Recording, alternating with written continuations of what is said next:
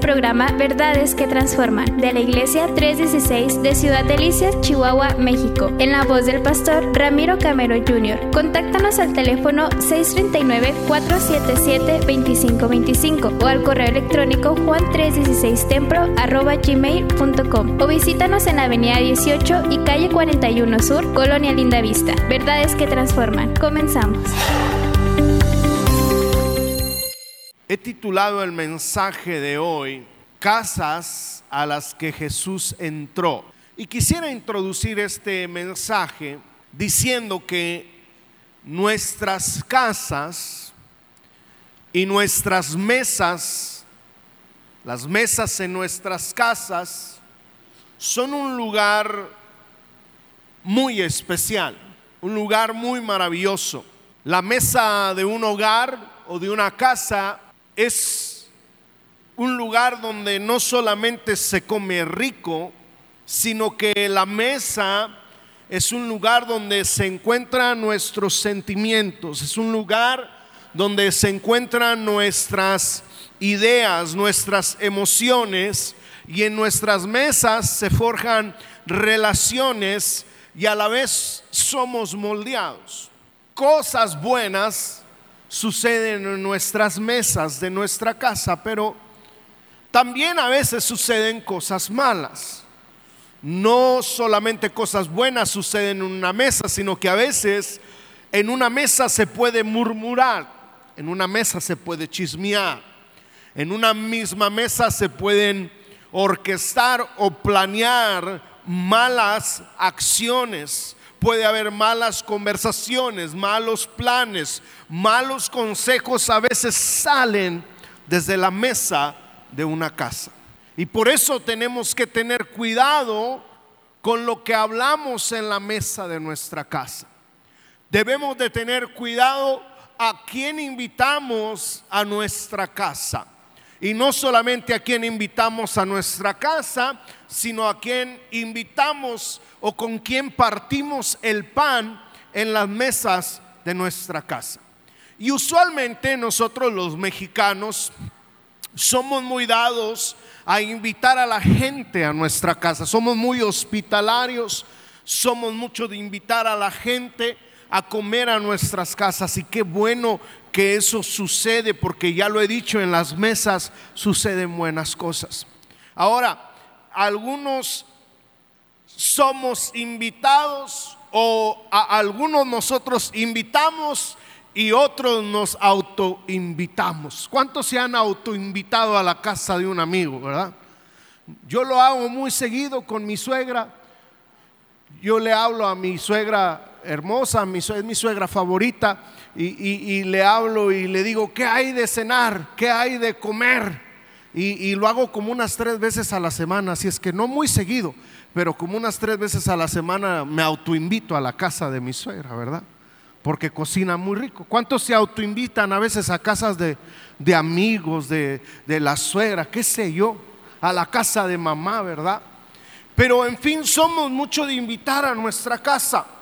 Y en fin, a veces invitamos a muchas personas, pero ojo, a veces se nos olvida invitar a nuestras casas y a nuestra mesa a la persona más importante del mundo. Me refiero a Jesús de Nazaret, me refiero al Dios Todopoderoso. Y a veces se nos olvida lo importante que Él es. Es decir, menospreciamos la presencia de Dios en nuestros hogares y en nuestras mesas. Pero yo he venido en esta hora a invitarte y a motivarte a que tú invites a Jesús a tu casa, a que tú invites a Jesús a la mesa de tu casa, que no menosprecies su presencia, porque cuando Jesús entra a nuestras casas, cosas extraordinarias suceden para la gloria de su nombre. Y yo quiero brevemente, a como me dé el tiempo, mencionar algunas casas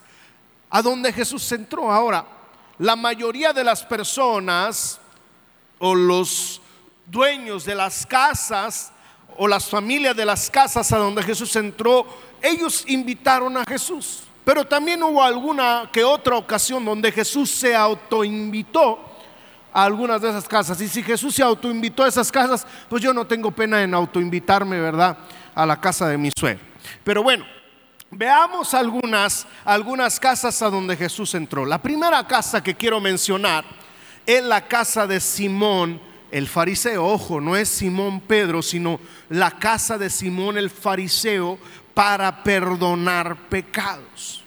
Para perdonar pecados. A cada una de las casas donde Jesús entró, entró con una misión, entró con un propósito, tenía un plan específico en cuanto a lo que iba a realizar en aquella casa, en, en aquel hogar. Y Lucas 7:36 al, 48, lo voy a leer, si usted no ha leído la Biblia en toda la semana, hoy vamos a leer algunos versículos. Lo leo rápido, dice Lucas 7:36, uno de los fariseos rogó a Jesús que comiese con él. Y habiendo entrado en la casa del fariseo, se sentó a la mesa. Y entonces una mujer de la ciudad, que era pecadora, al saber que Jesús estaba en la mesa fíjese, la mesa, la casa del fariseo, trajo un frasco de alabastro con perfume y, estando detrás de él a sus pies, llorando, comenzó a regar con lágrimas sus pies y los enjugaba con sus cabellos y besaba sus pies y los ungía con el perfume. Y cuando vio esto el fariseo, o sea, es decir, Simón, que le había convidado, Simón había invitado a Jesús a su casa, dijo para sí, este, si fuera profeta, conocería quién y qué clase de mujer es la que le toca, que es pecadora. Entonces respondiendo Jesús le dijo, Simón, una cosa tengo que decirte. Y él le dijo, di maestro. Y dice, un acreedor tenía dos deudores, el uno le debía 500 denarios y el otro 50. Y no teniendo ellos con qué pagar, perdonó a ambos, es decir, al de 500 y al que le debía 50. Di pues, ¿cuál de ellos le amará más? Y respondiendo Simón dijo, pienso que aquel a quien perdonó más y le dijo, rectamente has juzgado. Y vuelto a la mujer, dijo a Simón, ves a esta mujer, entré a tu casa y no me diste para agua para mis pies, mas está regado mis pies con sus lágrimas y los ha enjugado con sus cabellos. No me diste beso, mas esta desde que entré no ha cesado de besar mis pies. No ungiste mi cabeza con aceite, mas está ungido con perfume mis pies. Por lo cual te digo que sus muchos pecados, ¿cuántos pecados? Muchos pecados, dice, le son perdonados porque amó mucho, mas aquel a quien se le perdona poco, poco ama. Y a ella le dijo, fíjese lo que le dice al final, tus pecados, que Te son perdonados. Este es un pasaje muy rico, es decir, un pasaje al cual le podemos sacar muchísimas, muchísimas, muchísimas conclusiones, pero no lo voy a hacer porque mi enfoque en esta hora es diferente. Pero sí quiero enfocarme en cuanto a lo que sucede principalmente, primordialmente en aquel lugar. Jesús en la casa de Simón el fariseo llegó a ese hogar para perdonar pecados. Ahora el Señor hace referencia a quien debe mucho y a quien debe poco. Jesús habla de muchos pecados y a la vez de pocos pecados y dice que a ambos se le perdona. Pero suele suceder que al que se le perdona más debe de ser más agradecido. Y yo no sé si pase eso en nuestras vidas. Lo cierto es que Jesús le dice a la mujer que era pecadora porque Simón dice, esta mujer es muy pecadora, lo estoy parafraseando. Si Jesús supiese qué tan pecadora es esta mujer, no dejaría ni siquiera que le tocara.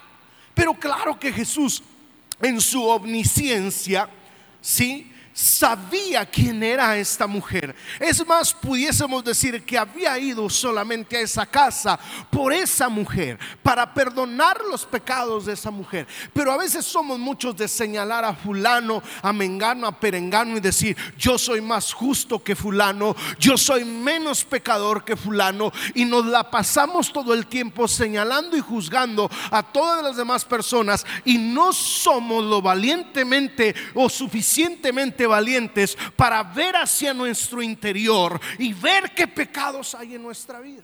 Lo cierto es que todos somos pecadores. La Biblia dice en Romanos 3:23, fíjese, Romanos 3:23 dice, por cuanto todos pecaron. ¿Quiénes pecaron? Todos. No hay ni siquiera uno que pueda decir yo no soy pecador. Ni siquiera yo como pastor puedo decir no soy pecador. Claro que soy pecador. Todos somos pecadores. Todos hemos pecado. Pero hay perdón en Cristo Jesús. Hay perdón para nuestros pecados en Cristo. Y una cosa es cometer un error y pedir perdón. Y otra cosa es hacer de ese error o de ese pecado un ciclo vicioso, un estilo de vida al cual termino atado y no puedo salir de ahí. Pero la Biblia es clara y dice que todos hemos pecado, es verdad, algunos más que otros, algunos menos que otros, pero lo cierto es que todos hemos pecado. Y no importa cómo te llames, quién seas, que tanto hayas pecado o que tampoco hayas pecado, todos debemos de pedirle perdón al Señor por nuestros pecados. Y si reconocemos nuestros pecados y le pedimos perdón al Señor y le invitamos a nuestro corazón, Él es fiel y justo para perdonar nuestros pecados. Dice Isaías 1.18. Isaías 1.18. Venid luego, dice Jehová, y estemos a cuenta.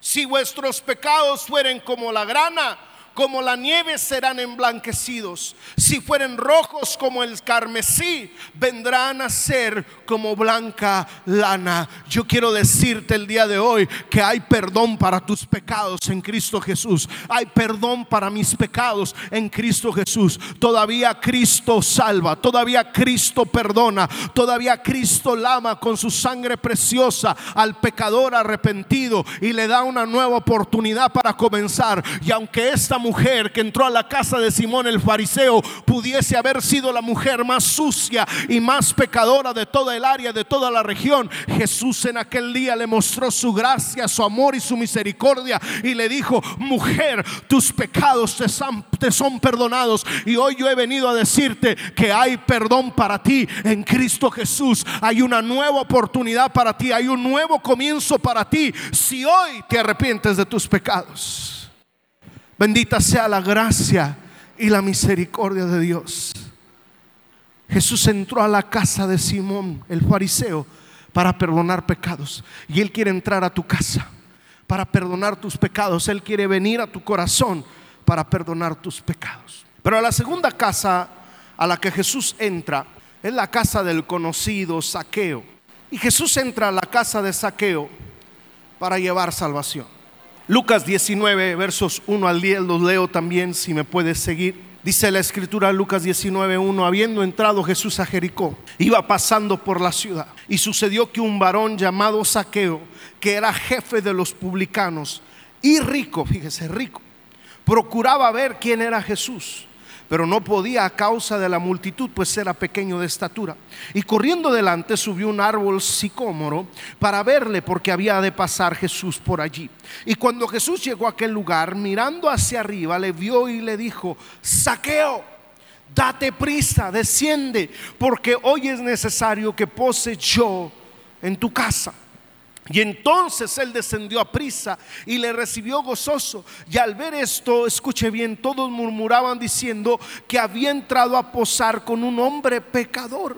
Y entonces Saqueo, puesto en pie, dijo al Señor, he aquí, Señor, la mitad de mis bienes doy a los pobres, y si en algo he defraudado a alguno, se lo devuelvo cuadruplicado. Y Jesús le dijo, hoy ha venido la salvación a esta casa, por cuanto él también es hijo de Abraham, porque el Hijo del Hombre vino a buscar y a salvar lo que se había perdido. Ojo, tanto en el primer hogar como en el segundo hogar, Jesús está con personas no muy aceptables. En el primer caso, los fariseos no eran muy aceptables, eran, eh, eh, eh, pertenecían a un grupo, a una secta muy religiosa. Los fariseos se creían más santos que Raimundo y todo mundo, creían que ellos eran dignos y merecedores solamente de la gracia de Dios y los demás no se creían espíritu flauticos, super santos. Ahora, imponían reglas y cosas que eran difíciles de llevar o de cumplir, pero no se las aplicaban a ellos mismos. Ahora en el segundo caso, en el segundo hogar, hay un hombre que es rico. Es rico porque es el jefe de los cobradores de impuestos, es el jefe de los publicanos. Israel vivía bajo el régimen o el gobierno romano. Por lo tanto, el gobierno romano les imponía tarifas de impuestos a los israelitas y los israelitas tenían que pagarle sus impuestos a los romanos, no a Israel, sino al imperio de Roma. Ahora, ¿quiénes eran estos cobradores de impuestos? No eran romanos. Estratégicamente o malamente ponían a cobrar a los israelitas impuestos israelitas también. Por lo tanto, los israelitas odiaban no solamente el imperio de Roma, sino que odiaban a todos los cobradores de impuestos y más en este caso al jefe de los cobradores de impuestos. Y Saqueo era un hombre rico porque se había aprovechado de su posición, de su situación para hacerse rico. Así es que no es un hombre muy agradable para los judíos. Es un hombre que pudiésemos decir tranza, que robaba, pudiésemos decir que era un cacique, pudiésemos decir que era alguien que se aprovechaba del pueblo de Israel, pero aún así para él hubo perdón de pecados, aún así para él hubo misericordia, aún así para él hubo salvación. Y Jesús le dice, hoy ha llegado la salvación a tu casa. Ahora algo que quiero mencionar haciendo un paréntesis. Saqueo quería ver al Señor. Saqueo busca la manera de ver al Señor. Y antes de que Saqueo invite a Jesús a su casa, Jesús se autoinvita a la casa de Saqueo y le dice, date prisa, apúrate, bájate del árbol, porque tengo que ir a tu casa. Y Saqueo baja corriendo del árbol con mucho gozo y mucha alegría y recibe a Jesús en su casa. Pero ojo, yo veo en Saqueo frutos dignos de arrepentimiento. Aquí veo verdadero, un verdadero arrepentimiento. Aquí veo en Saqueo una verdadera salvación. Cuando alguien se arrepiente de sus pecados, se arrepiente de haber hecho aquello que hizo. Y dice, me arrepiento de haberlo hecho. Qué vergüenza haberlo hecho. Perdóname, Señor, por haber hecho aquello. Pero no solamente se arrepiente de lo que ha hecho, sino que busca reparar el daño que le causó a la gente. Porque Saqueo dice, si a alguien le debo, si a alguien le ha hecho mal, si a alguien le he fallado, estoy tan arrepentido y tan avergonzado por lo que hice que estoy dispuesto a devolverle cuatro veces lo que le debo. Eso es un fruto digno de arrepentimiento. No es cierto cuando alguien se arrepiente y vuelve al mismo hábito. No es cierto cuando alguien supuestamente se arrepiente y no hay un cambio en él. No hay una actitud diferente. Cuando hay un verdadero arrepentimiento genuino en alguien, esa persona cambia. Esa persona deja amistades. Esa persona deja malos hábitos. Esa persona cambia de dirección. En vez de seguir yendo hacia el mal, ahora va hacia el bien. Ahora va hacia la luz. Se aparta de las tinieblas. Esos son frutos dignos de arrepentimiento. Y en saqueo hay frutos dignos de arrepentimiento, hay un cambio, está dispuesto a cambiar, está dispuesto a devolverle a la gente, dice aquí, el cuádruple de lo que les debo. Pero sobre todo yo quiero resaltar que Jesús llegó a la casa de Saqueo para traer salvación. Y me llama la atención lo que Jesús le dice, hoy ha llegado la salvación a tu casa. Es decir, no solamente a ti Saqueo, sino para ti y todos los tuyos, para tus hijos, para tu esposa, para toda tu familia. Hoy ha llegado la salvación. Y yo te tengo buenas noticias. El Señor ha venido hoy para salvarte a ti y también a tu casa. Hoy te quiero decir que si tú te atreves a arrepentirte de tus pecados, habrá salvación en tu vida, pero también habrá salvación en tu casa. Oh, se me viene a la mente ese pasaje que dice, cree en el Señor Jesucristo y serán salvos tú. ¿Y quién más? Y toda tu casa.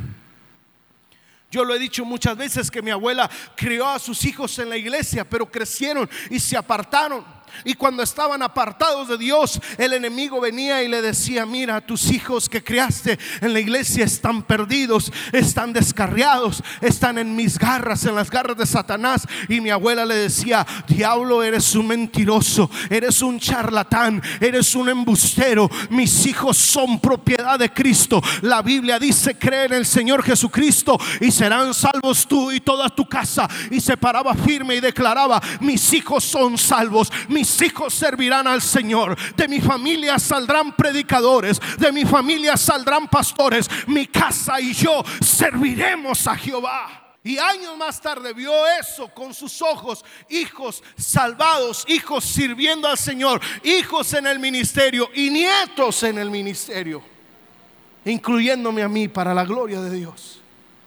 Pero se paró firme porque creyó que la salvación no solamente era para ella, sino para toda su casa papá, mamá que estás aquí y eres salvo, pero tus hijos aún no han sido salvos, sigue invitando a Jesús a tu casa para que haya salvación también en toda tu casa. Qué importante es invitar a Jesús a nuestra casa para que haya salvación, porque lo más importante de todo es la salvación de nuestras almas. Fíjese, Saqueo era un hombre rico. Saqueo no tenía necesidades materiales pero tenía una necesidad más importante aún, la necesidad de su alma. La salvación de su alma es más importante que todo. Qué bueno si puedes tener una buena casa, un buen carro. Qué bueno si no tienes falta de ningún bien. Pero lo más importante de todo no es lo material, sino es la salvación de tu alma. Porque me refiero a lo que dice Mateo 16, 26. 16, 26, Mateo 16, 26. Porque ¿qué aprovechará el hombre? Dice, si ganare todo el mundo y perdiere su alma, ¿o qué recompensa dará el hombre por su alma? Yo no puedo comprar la salvación de mi alma. Yo no puedo dar recompensa por la salvación de mi alma. Yo no puedo comprar mi salvación. Esa salvación ya fue comprada por Cristo Jesús en la cruz del Calvario. Él pagó un precio caro, un precio de sangre por la salvación de tu alma. Y eso es lo más importante. No la casa, no el carro, no los lujos. Qué bueno si logras tener algo mejor en la vida, un mejor trabajo, una mejor posición económica o socioeconómica. Qué bueno, no tiene nada de malo pero lo más importante de todo no es la posición socioeconómica, sino es la salvación de tu alma, porque esa salvación de tu alma te dará acceso al cielo y a la presencia de Dios por toda una eternidad. Así es que hay salvación para tu casa. Dice la Biblia, porque el Hijo del Hombre vino a buscar y a salvar lo que se había perdido. Hay salvación en Cristo Jesús. ¿Cuántos dicen amén? Avanzo. Jesús entra no solamente a la casa de Simón el fariseo, no solamente a la casa de Saqueo, sino a la casa de uno de sus discípulos llamado Simón Pedro.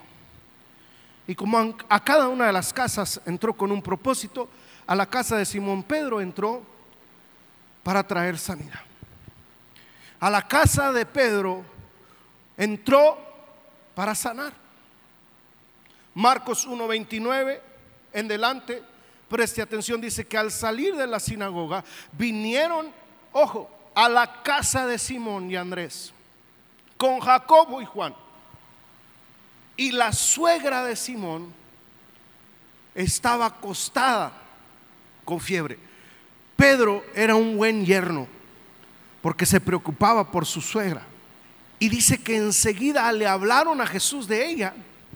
Y entonces se le acercó Jesús a la suegra de Pedro dice, y la tomó de la mano y la levantó. E inmediatamente le dejó la fiebre. ¿Y qué hizo la suegra de Pedro? ¿Y ella qué? Le servía. Hago un paréntesis, ojo. Jesús le sana y es tanto el agradecimiento que hay en la suegra de Pedro que no tiene otra opción u otra alternativa más que ponerse a servirle al Señor y a sus discípulos. Yo quiero imaginarme que en ese momento sacó la harina, sacó la sal, sacó la manteca y se puso a hacer unas tortillas de harina así calientitas, suavecitas y le dijo a la esposa de Pedro, ponte los frijoles a cocer y saca un chicharrón también en salsa verde que vamos a hacer porque esta tarde vamos a comer rico, tortillas de harina hechas a mano con chicharrón en salsa verde y frijolitos bien refritos. Ya les dio hambre, ¿verdad? Yo le pregunto, ¿cuántos han recibido beneficios de parte de Dios? ¿Cuántos han sido sanos? ¿Cuántos han sido salvos? ¿Cuántos han sido bendecidos? Todos. ¿Y qué es lo menos que nosotros podemos hacer? Servirle al Señor. Ahora, cuando hablo de, ojo, escuche bien, yo lo he dicho muchas veces y lo sigo recalcando porque parece ser que algunos como que si todavía no lo captamos, servirle al Señor no es venir a la iglesia. Servir al Señor no es adorar al Señor. Adorar al Señor es mi culto a Dios. Venir a la iglesia es mi culto a Dios. Servir al Señor es hacer algo por Él. Con mis dones, con mis talentos, con mi tiempo y con mis recursos. Si yo estoy verdaderamente agradecido con el Señor, yo debo de ponerme a hacer algo por Él y servir en los niños, servir en multimedia, servir de ujier, servir de maestro, servir haciendo algo, el aseo, lo que sea en la casa del Señor. Si el Señor ha hecho algo para mí y no estoy sirviéndole, entonces tal vez no estoy agradecido. Yo le pregunto, ¿cuántos están agradecidos con el Señor? Como tres, pero gloria a Dios, los demás no están. ¿Cuántos están agradecidos? Entonces pregúntese qué está haciendo para servir al Señor. Porque la suegra de Pedro, al ser sanada, ¿qué hizo? Se puso a servirles. Dígale al que está a su lado, te hablan. Hay que servir en algo. El otro, dígale, a ti también te hablan, no nada más a mí pero sobre todo entró para sanar a la casa de Pedro.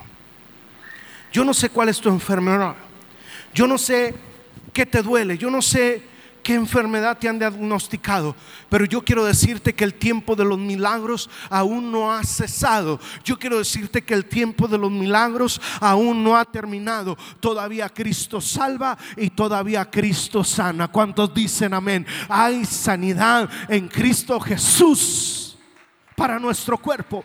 Hay sanidad en Cristo Jesús. Hechos 10:38 dice, como Dios ungió con el Espíritu Santo y con poder a Jesús de Nazaret, dice, y como éste anduvo haciendo bienes, dice, y sanando, Hechos 10:38, y sanando a todos los oprimidos por el diablo, porque Dios estaba con él, haciendo bienes y sanando a todos los oprimidos por el diablo. Jesús tiene poder para sanar y todavía sigue sanando. Y me encanta lo que dice Isaías 53, versículos 4 y 5, cuando, cuando se refiere al sacrificio del Señor Jesús, dice, ciertamente llevó Él nuestras ¿qué?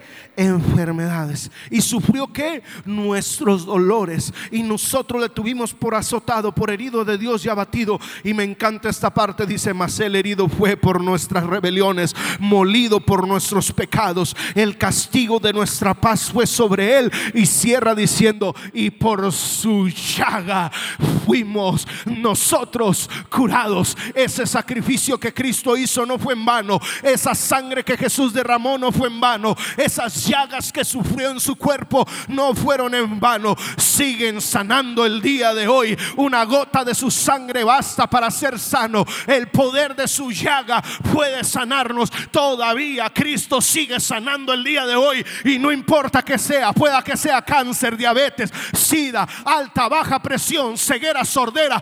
Jesucristo tiene poder para sanar cualquier enfermedad. Llámese depresión, llámese ansiedad, llámese como se llame. Tiene poder para sanar.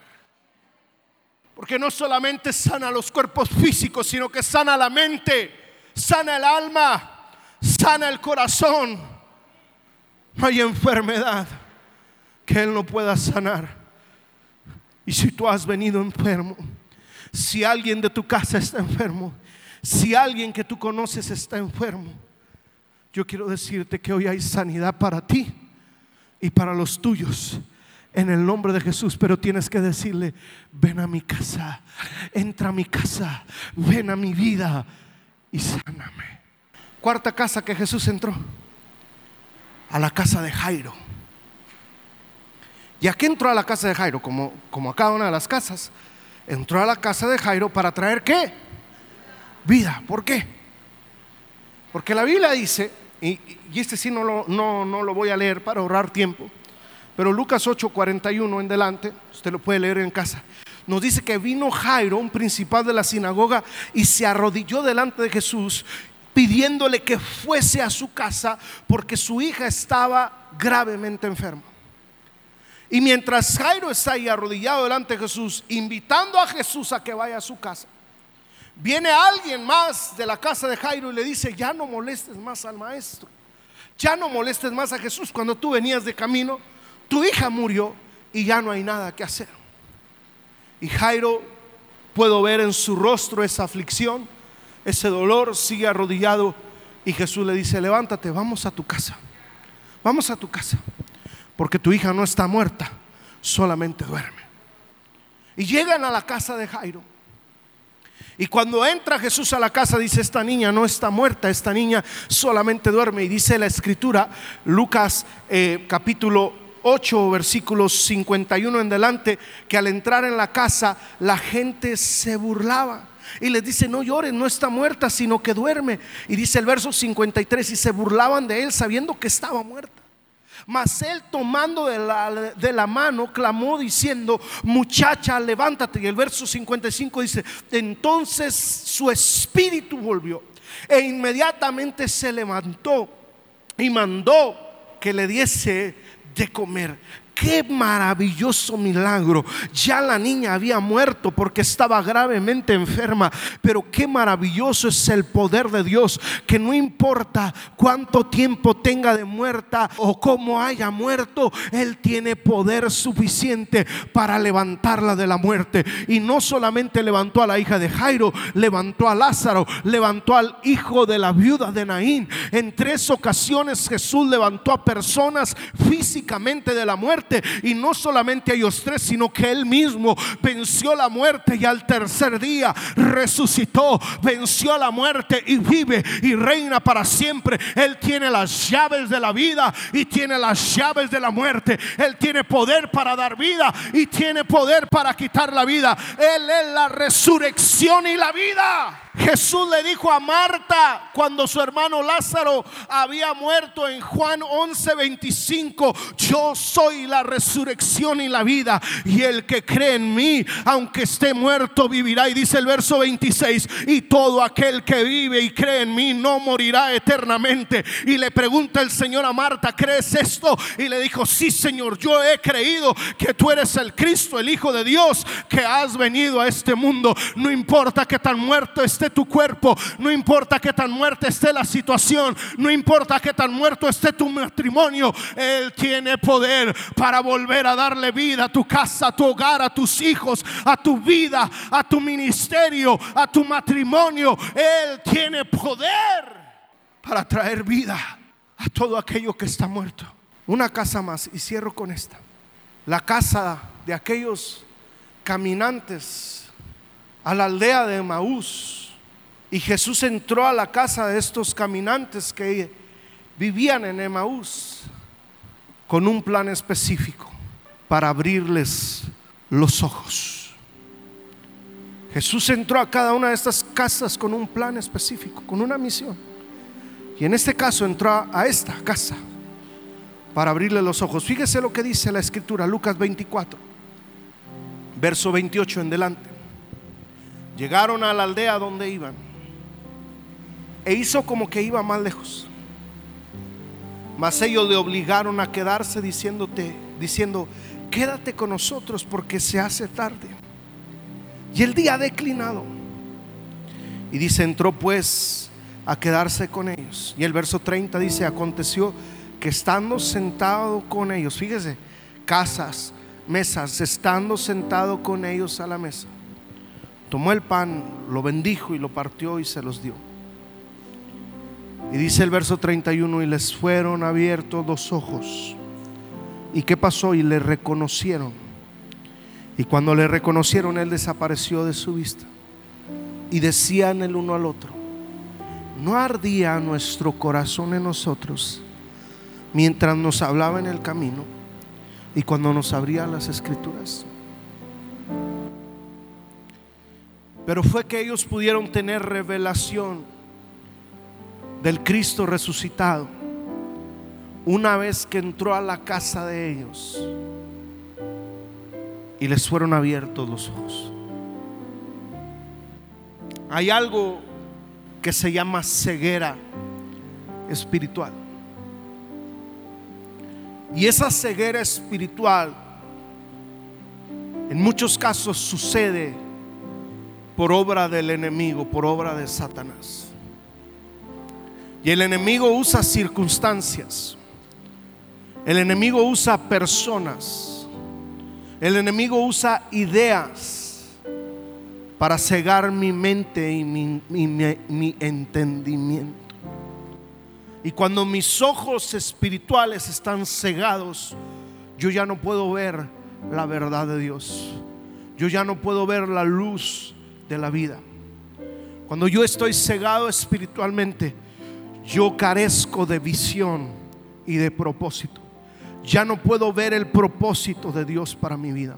Ya no puedo ver más el camino. Ya no hay luz en mi camino, solamente hay oscuridad y por cuanto hay oscuridad voy errante y voy tropezando y voy cayendo una y otra y otra vez porque no hay luz en mi camino, porque solamente hay oscuridad. Y por causa del pecado y por causa del enemigo y por causa de tantas ideologías orquestadas por el enemigo, a veces hay ceguera en la gente, pero también a veces hay ceguera en el pueblo de Dios. Pero yo he venido a decirte que Cristo puede abrirte los ojos a su verdad. Que Cristo puede traer de nuevo luz y claridad a tu vida. Que Cristo puede traer de nuevo propósito a tu vida. Dice Juan 9:39. Juan 9:39 dijo Jesús, para juicio he venido yo a este mundo, para que los que no ven vean y los que ven sean cegados. Hechos 26, 18. Hechos 26, 18 dice, para que abras sus ojos y para que se conviertan de las tinieblas a la luz y de la potestad de Satanás, fíjese, a Dios, para que reciban por la fe que es en mí perdón de pecados y herencia entre los santificados. De nuevo el pecado, Satanás, ciega nuestros ojos. Y cuando yo caigo en una rutina, en un hábito de pecado, cuando yo caigo en ese círculo vicioso de pecado, mis ojos me son cegados y de repente lo que antes yo consideraba malo, ahora no lo considero más malo. Se me hace normal. No se me hace mal. ¿Por qué? Porque he sido cegado por el pecado y por Satanás. Pero Cristo Jesús vino para abrir los ojos de aquellos que creen en su nombre. Cristo Jesús vino a abrir los ojos de aquellos que han perdido el rumbo.